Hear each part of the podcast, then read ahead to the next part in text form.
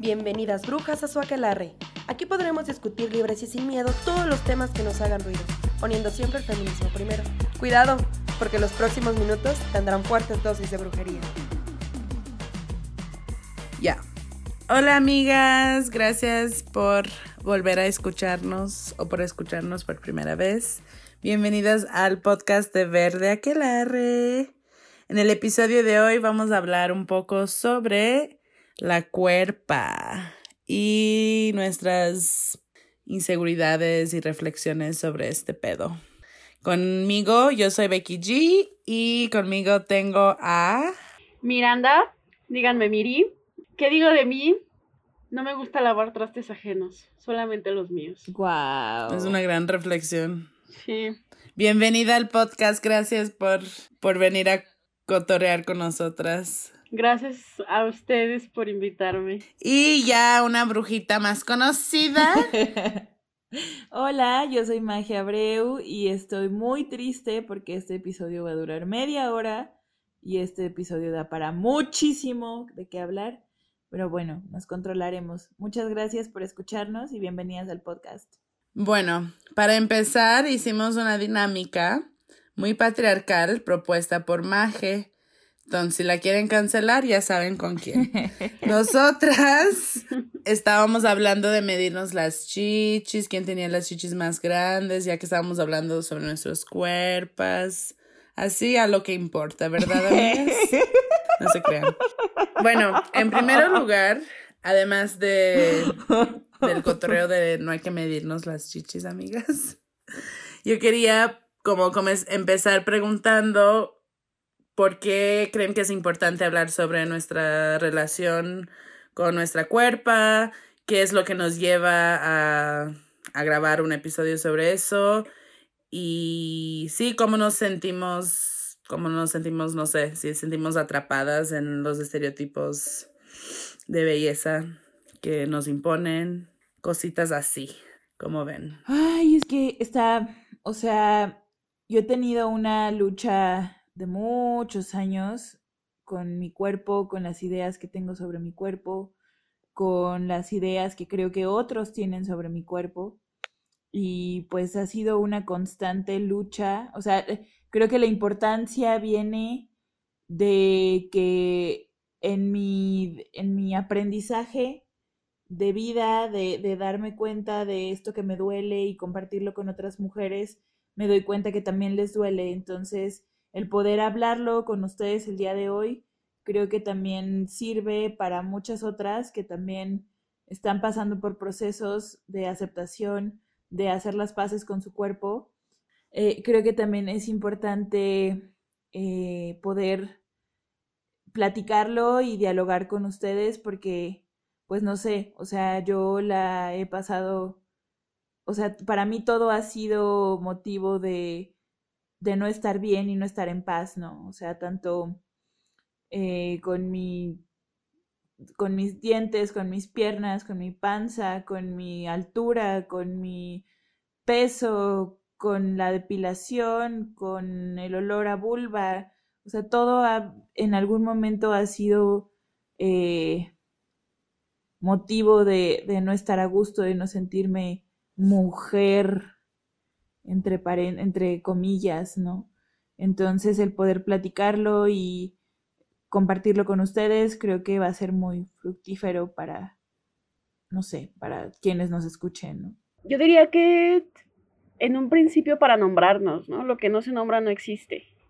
Y creo que es importante hablar sobre nuestros cuerpos porque, porque, porque ahí están, ¿no? Y, y es, es, es una relación muy interesante porque nosotras conocemos nuestro cuerpo, sabemos quiénes somos, sabemos cómo somos, pero al mismo tiempo no nos conocemos. O sea, eso es algo muy interesante, ¿no? Yo me acuerdo que la primera vez que fui a la ginecóloga fue porque pensaba que tenía algo malo en la entrada de la vagina y me termina diciendo, no, es una membrana, ¿no? O sea, es algo que tiene que estar ahí. Y yo tenía 18 años y dije, ¿qué, qué onda? ¿Por qué? O sea, porque fui al ginecólogo por algo que no, que no sabía que existía, ¿no? ¿Quién nos enseña? Pero creo que justamente, eh, pues nombrarnos es una, es, es, es algo inherente a nuestra existencia la necesidad de, de, compartirlo en grupo, pues también tiene que ver con que, con que nos conozcamos a nosotras, con que nos veamos representadas de la otra, eh, con, que, con que seamos un espejo de la otra, ¿no? Eh, como, como dice Maje, pues ella tiene sus issues con, con sus dientes, con sus piernas.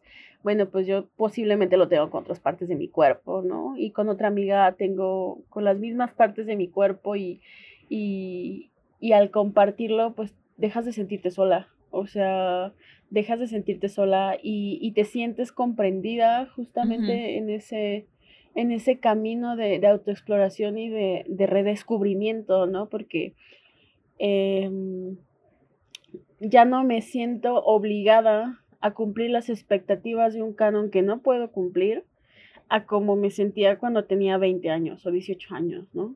Eh, yo he pasado por un cambio muy drástico de peso, ¿no? Por ejemplo, he bajado alrededor de 50 kilos en mi vida. Entonces, eso fue desde que inicié en la universidad hace ocho años a, a que salí. Y, y, pues bueno, claro que ya no me siento igual porque no soy la misma de antes, pero también tuvo que haber un proceso de, de autoaceptación muy importante ahí, ¿no? Y de trabajo interno muy importante. Eh, la gente cree, cree, que es nada más así como de, ay, sí, ve a la nutrióloga, ¿no? O sea, hay, hay, muchas heridas que sanar para poder atravesar esos cambios. Y también para hacerlo de forma, eh, de manera que vaya sanando las heridas con la persona gorda que algún día fui y que sigo siendo, y, y no odiarla, ¿sabes? O sea, es como una cuestión de, eh, de conciliar la persona que soy, no, no de... A mí no me gusta el concepto de lucha, se me hace un una palabra de hombres, ¿no? O sea, los hombres luchan, van a la guerra. Y creo que nosotras ni siquiera tendríamos por qué estar luchando contra nosotras mismas, uh -huh. sino tratar de existir y de conocernos y de entendernos y, y, y justamente de eso, de plantear nuestra propia existencia ¿A partir de dónde? Pues a partir de nuestro cuerpo y de la relación con él.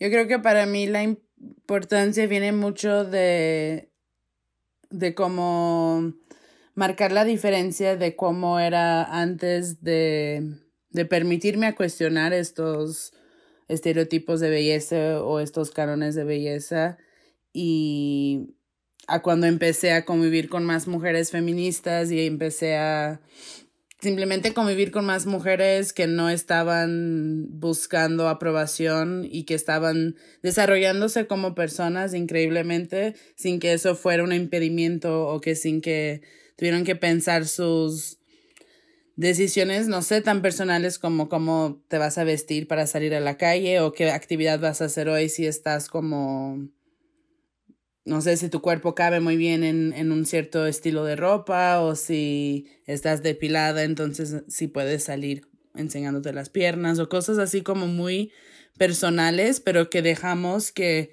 la sociedad acá pues nos rija o, o nos, nos ponga así como un punto de comparación de cómo es que debamos vivir y cómo es que debamos existir.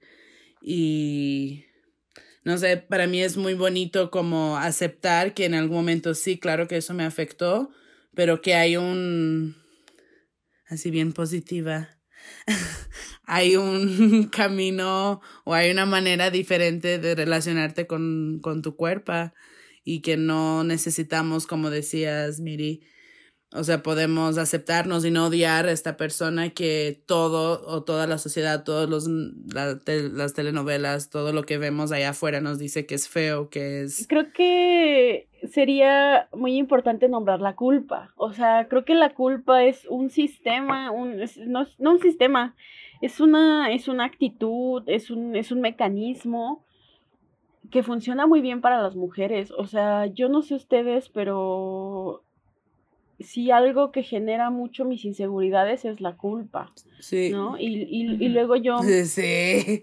creo que también el, el, el, el, dolor, el dolor se trata también mucho de enfrentarse a la culpa, ¿no? Y a la culpa por todo, eh, por comer en exceso, eh, y también que es un exceso, ¿no? O sea, como que también como esta cuestión de contar las calorías, ¿no? Es como eh, la cultura de dieta, por ejemplo, ¿no? Que nos ha hecho un daño enorme, o sea, todos tenemos, un, todas tenemos una dieta, todas, todas, o sea, que no sea saludable es otro pedo, ¿verdad?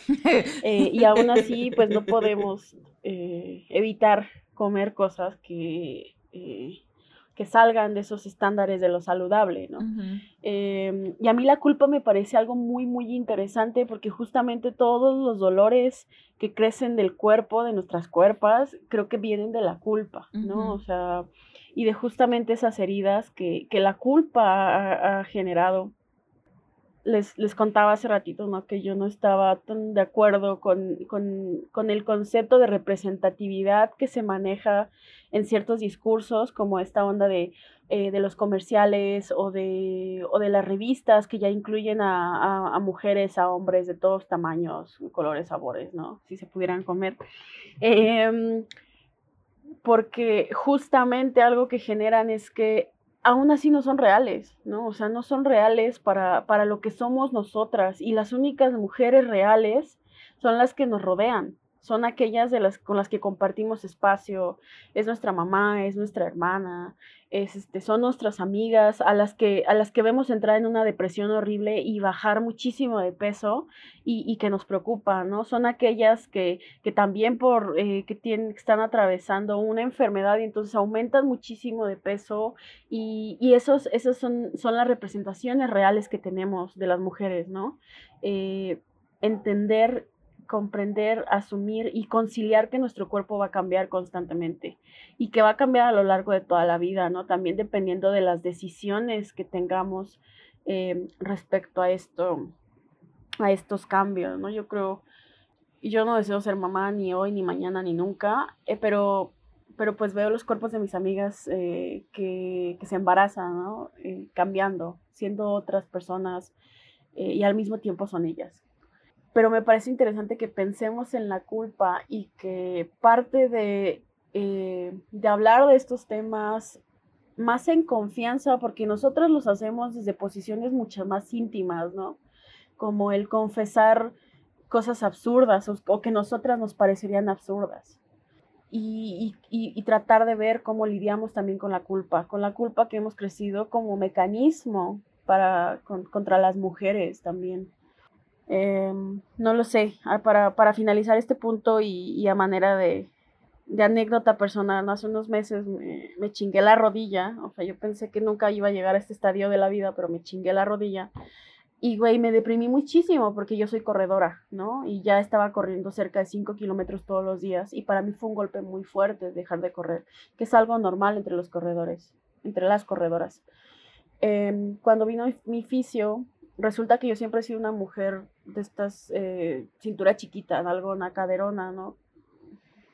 Otro estereotipo más. Em, y me dijo, es que tienes la, espalda, la espalda chueca, ¿no? Tienes la espalda muy curva, o sea, prácticamente la tengo chueca. Me enseñó las, las radiografías, las vimos y ya me explicó cómo. Y yo no he dejado de pensar desde ese momento porque resulta que, lo chueco de mi espalda tiene que ver con mi postura de toda la vida. Eh, yo no he dejado de pensar qué tanto, por ejemplo, tendrá que ver mi postura de toda la vida con que las mujeres a mi alrededor de mi familia me decían para la nalga, ¿sabes? Porque ese es el problema, que yo paro las nalgas, ¿no? Paro las nalgas y no he dejado de pensar qué tanto tendrá que ver con eso eh, que se haya instalado en mí como algo que tenía que ser toda la vida, ¿no? Que yo parara las nalgas. Y ahora la indicación es no pares las nalgas, ¿no? Para sanar tu columna.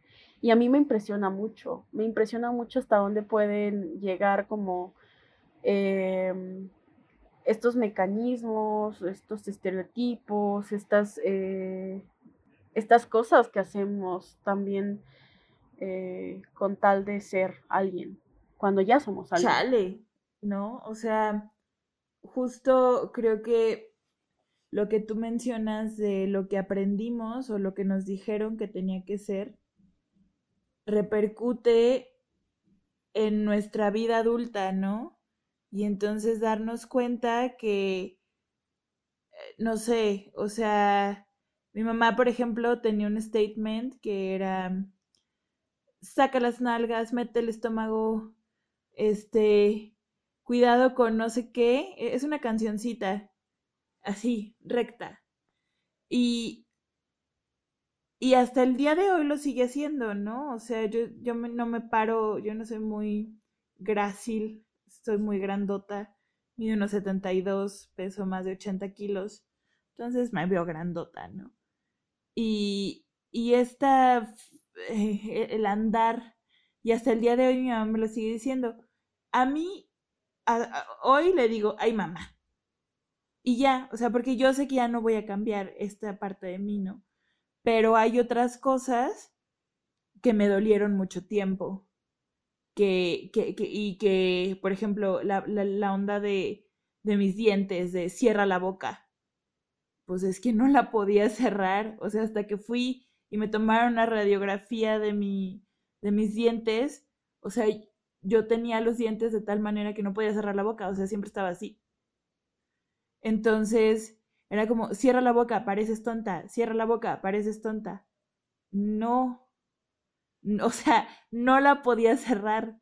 Entonces ahora que me hice la ortodoncia y que ya tengo los dientes parejitos como deben de ser, pues ya puedo cerrar la boca, ¿no? Entonces hay cosas que, que van, o sea, y, que a mí me dolía mucho y que se los comentaba antes de iniciar el podcast, este, a mí, en lo personal, este cambio físico de ortodoncia que yo hice, este, y que si es un cambio estético, porque no, o sea, podía comer de todos modos teniendo los dientes como los tenía. No, no sé qué tan sano sea eso, si algún ortodoncista nos pudiera comentar si, si, si es sano o no tener este, los dientes así, pero por lo menos yo entiendo que es un cambio estético, a mí sí me ayudó muchísimo en mi, en mi proceso de hacer las paces con mi cara, hacer las paces con, con esta parte de mí que me dolía tanto y que todos los días veía en el espejo y que decía, qué horrible eres, ¿no? Entonces, este, no sé, o sea, creo que, que hay cosas que, que uno puede cambiar, que también, o sea, el, el valor de uno no importa si, si está o no está esto que nos duele o esto que nos molesta de nuestro cuerpo, ¿no? Y también es aprender a vivir con eso independientemente que nos duele o no. Pero en mi caso lo modifiqué y me, pues no sé, no siento que haya cambiado tanto, o sea, como persona, o sea, sigo siendo la misma Majo con o sin este ortodoncia, pero sí hay como una, una, como que se hicieron las paces con esa parte.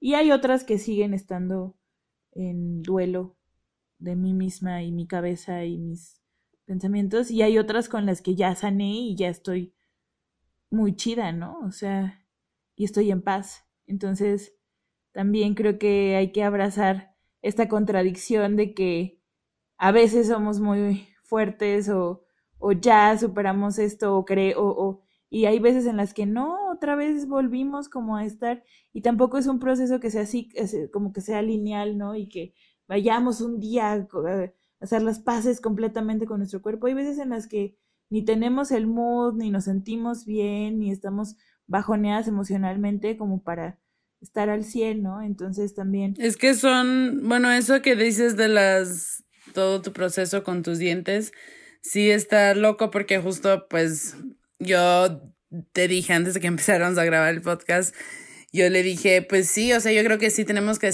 respetar el, pues las decisiones de mujeres que tal vez sientan la necesidad de hacer algún cambio estético, pero yo a lo personal, a mí no me late ese tema, o sea, a mí se me hace como agresivo porque yo he visto y por la manera que mi mamá me, me creó, güey, todas las intervenciones de doctores o de la medicina es como invasivo y cosas así. Entonces, para mí, o sea, se me hace como fuerte que sin la necesidad de salud o algo así directamente relacionado se hagan estos cambios. Pero, pues sí, claro que hay, por ejemplo, esa cuestión de los dientes, pues es un, un cambio estético súper socialmente visto así como que normal. Todos los, todos los, o sea, las niñas tienen, yo, a mí me pusieron brackets cuando yo tenía 12 años y no fue algo que yo tuve la oportunidad de pensar ni nada, solo fue como todos tus hermanos usaron brackets porque todos tienen los dientes chuecos, ya te toca ir a ponerte brackets. Y no fue como, yo no lo veí como algo tan así, pero ahora pensándolo, pues sí, solo es porque pues los dientes chuecos son, son feos o no sé.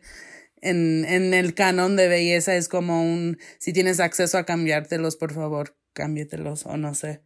Pero pues sí, son procesos muy diferentes y como decías, Majo, no es lineal. Cada quien... Yo puedo haber superado muchas cuestiones que tenía con mi cuerpo y todavía tengo otras que ahí, va, ahí vamos intentando y cada quien tiene su proceso. Y hay otras que también está, está la parte de la aceptación, ¿no?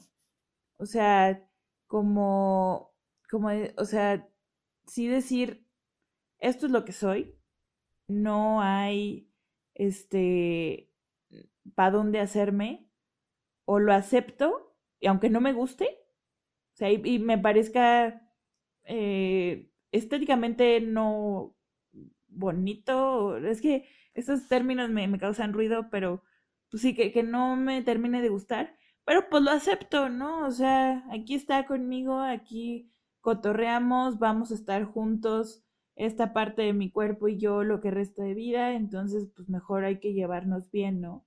Y por ejemplo, eso es lo que me pasa con mi pancita. Pancita chelera. No, no tengo ganas, o sea, la, la, onda de las dietas, yo ya entendí que no, no es para mí, me obsesiono demasiado con la cuenta de calorías. Me, Güey, por, o porque tengo que inhibirme de comer carbohidratos, que es lo que me hace tener energía. O, sea. No es broma, amiga. Ay, güey, tengo un pasado muy oscuro. Este, y, y, y, en realidad, no, o sea, ni es tan oscuro porque está de moda las dietas keto. Y también hay una aplicación que me sale a cada rato en publicidad de, del ayuno la gente ayuna 23 horas y nada más come en una sola hora todo lo que quiere comer, pero no comen carbohidratos muchas veces. O sea, es que hay unas cosas muy terribles. Eso está muy, eso está muy cabrón la cosa de las dietas, porque pues se hace, pues las dietas son como para las personas gordas, porque no podemos ser gordas. Pero entonces en el intento de no estar gordo, porque se relaciona que si estás gordo automáticamente no sé, estás a punto de morirte de diabetes y tienes todos los problemas de salud del mundo. Entonces, a cuesta de no ser gordo, estás, estás dispuesto a arriesgar una serie de otras cosas de tu salud en, el, en la búsqueda de según la salud, güey, pero ni siquiera es una cuestión de salud, nadie se importa cuando pues las personas flacas están haciendo cosas que no son sanas, ¿no? Cuando las personas, no sé, toman un chingo de alcohol, fuman, comen lo que se les dé la gana, pero por su metabolismo, por su estructura ósea, por su ADN, güey, pues cada quien tiene un cuerpo diferente y lo, y te afecta diferente. Pero con este, con el intento de como de cuidar demasiado de la vida de los demás, pues también caemos en estas, pues en estos estereotipos que no son, no son reales. O sea, claro, tenemos que cuidarnos y tenemos que ser sanas, pero eso no tiene nada que ver con, con los cánones de belleza, ¿no? O sea, es algo muy personal y cada quien va a encontrar su camino. Creo que a mí más que aceptación me gusta la idea de integrar. O sea, tú mencionas mucho como esta onda de, eh, de abrazar la contradicción, pero creo que algo que sucede constantemente eh, con el patriarcado, incluso en esta idea de separar la obra del artista, ¿no? Es como que las, las cosas, las personas incluso estamos separadas y la realidad es que no, somos entes completas, ¿no? O sea, estamos completas. Mm, no lo sé, con la cuestión de la ropa, yo tengo así un super issue con la ropa y la moda, ¿no? Entonces, eh, compro muchísima ropa, de verdad, le he comprado muchísima ropa y piensa, hay un vacío que tengo que llenar ahí, claro que sí lo hay, pero pues eso no me quita nada, ¿sabes? O sea, creo que eh, hago lo mejor que puedo, hago lo más que puedo y, y no, es, no es ninguna contradicción, no es quién soy y no lo puedo negar. O sea, no puedo negar que tengo un vacío emocional que me lleva a comprar toneladas de ropa y no tengo por qué pelearme con esa parte. O sea, creo que también eso es, eso es algo muy, muy importante al momento de, em, de construir nuestra seguridad como mujeres, de construir, eh, de construir, ¿no? De construir, eh, de construir quienes somos, o sea, y quienes queremos ser, eh, porque en realidad, pues, yo no sé ustedes, pero mucho del tiempo no sé quién quiero ser, ¿no? Y ya tengo 26 años ya tengo una licenciatura, vivo en mi propio departamento, tengo muchísimas amigas, este, toda mi familia ya está como ubicada en cierta clase social, en cierto trabajo, y yo aún no sé quién quiero ser. Entonces, em, creo que hay muchos cuestionamientos, muchos planteamientos y muchas reflexiones, pero yo en lo personal, eh, todo lo que he vivido también ha sido a raíz de que me he dado la oportunidad a mí misma de escucharme y de sanar las heridas que más me duelen, ¿no? Yo también tengo estas experiencias con mi madre, eh, de que fue pasivo-agresiva durante mi infancia, pero la realidad es que ahora lo que estoy tratando de sanar es más la relación con mi padre, ¿no? Que no está, porque también fue sumamente agresivo durante mi infancia. Em, y sin embargo, se, no sané la, la, herida desde, el, desde el, mi mamá tiene la culpa, ¿no? Que es algo que hacemos constantemente también. Eh, y para mí sanar la herida, las heridas con mi madre ha sido lo que más seguridad y estabilidad me ha dado en este momento de mi vida, en este punto de mi vida. Y como ya se los había comentado anteriormente, no tener pareja. O sea, pero de verdad así, ni sexo, ni citas, nada. Porque es el único espacio en el que me he dado realmente la oportunidad de no tener miedo a estar sola. ¿no? Creo que también muchas cosas las hacemos para cumplir ciertas expectativas de quien sea, eh, sobre todo de hombres, ¿no? Si yo, yo se los digo como la heterosexual que soy. Pero en el momento en que dejé de hacerlo, comencé a, a, apreciarme a mí y eso lo, y eso lo pongo siempre encima de otras cosas. Entonces, no sé, creo que sería todo lo que tendría que decir hasta, hasta este momento y sobre este tema. Majo, ¿quieres concluir con algo? Sí, quiero concluir con dos cosas traten de complacerse a ustedes mismas antes que a nadie, o sea, ustedes son lo más importante y ustedes eh, saben lo que se necesita y también dejar, dejemos de juzgar las decisiones de las demás. O sea, ningún, ningún, o sea, todos los procesos de, de estar en paz con nuestros cuerpos son diferentes. Algunos empezamos buscando la aceptación en otras personas para luego aceptarnos a nosotras mismas. Otras fueron a terapia y encontraron lo que les dolía desde otras instancias y desde ahí empezaron a hacer las paces con su cuerpo. Hay otras que, que están decidiendo, no sé, hacer muchas cosas, ¿no? Se puede, se puede encontrar la paz. Eh, entonces creo que solamente dejar de, juzgar los procesos de las demás y, y buscar la paz, no sé cómo, eso sí, no, no lo sé. Aquí dimos algunos ejemplos de lo que nos sirve, de lo que nos ha servido a lo largo de nuestra vida, pero no es ni la verdad ni nada. Les mando un abrazo a todas las que nos escuchan y seguimos aquí cotorreando.